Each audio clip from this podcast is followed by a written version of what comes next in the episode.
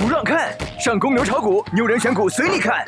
公牛炒股，跟对人选对股，公牛炒股。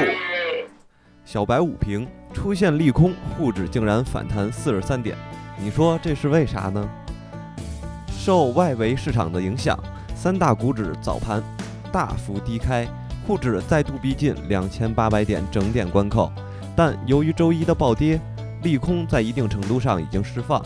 今日随即低开高走，世界变得好美丽呀！大盘一片欣欣向荣景象，板块争奇斗艳，个股百花齐放，空头再次被国家队击败，多头胜。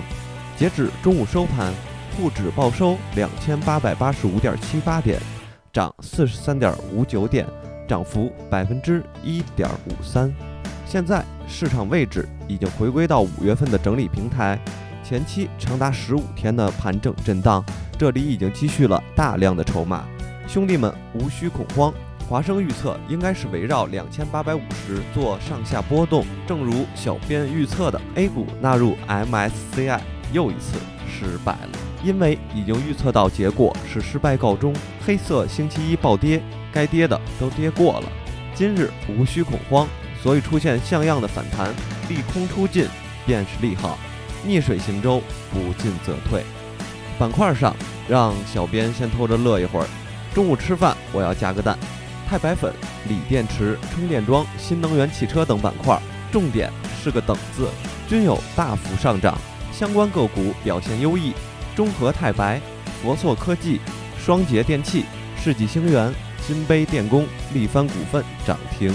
来盖个小红戳。A 股进军 MSCI 再度失败，证监会有话要说。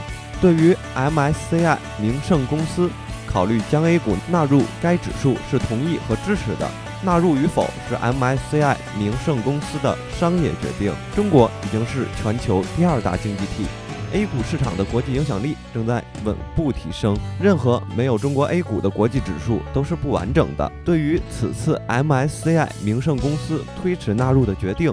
不会影响到中国资本市场改革开放的进程和市场化、法治化的方向。建设长期稳定健康的资本市场是我们自身的需要。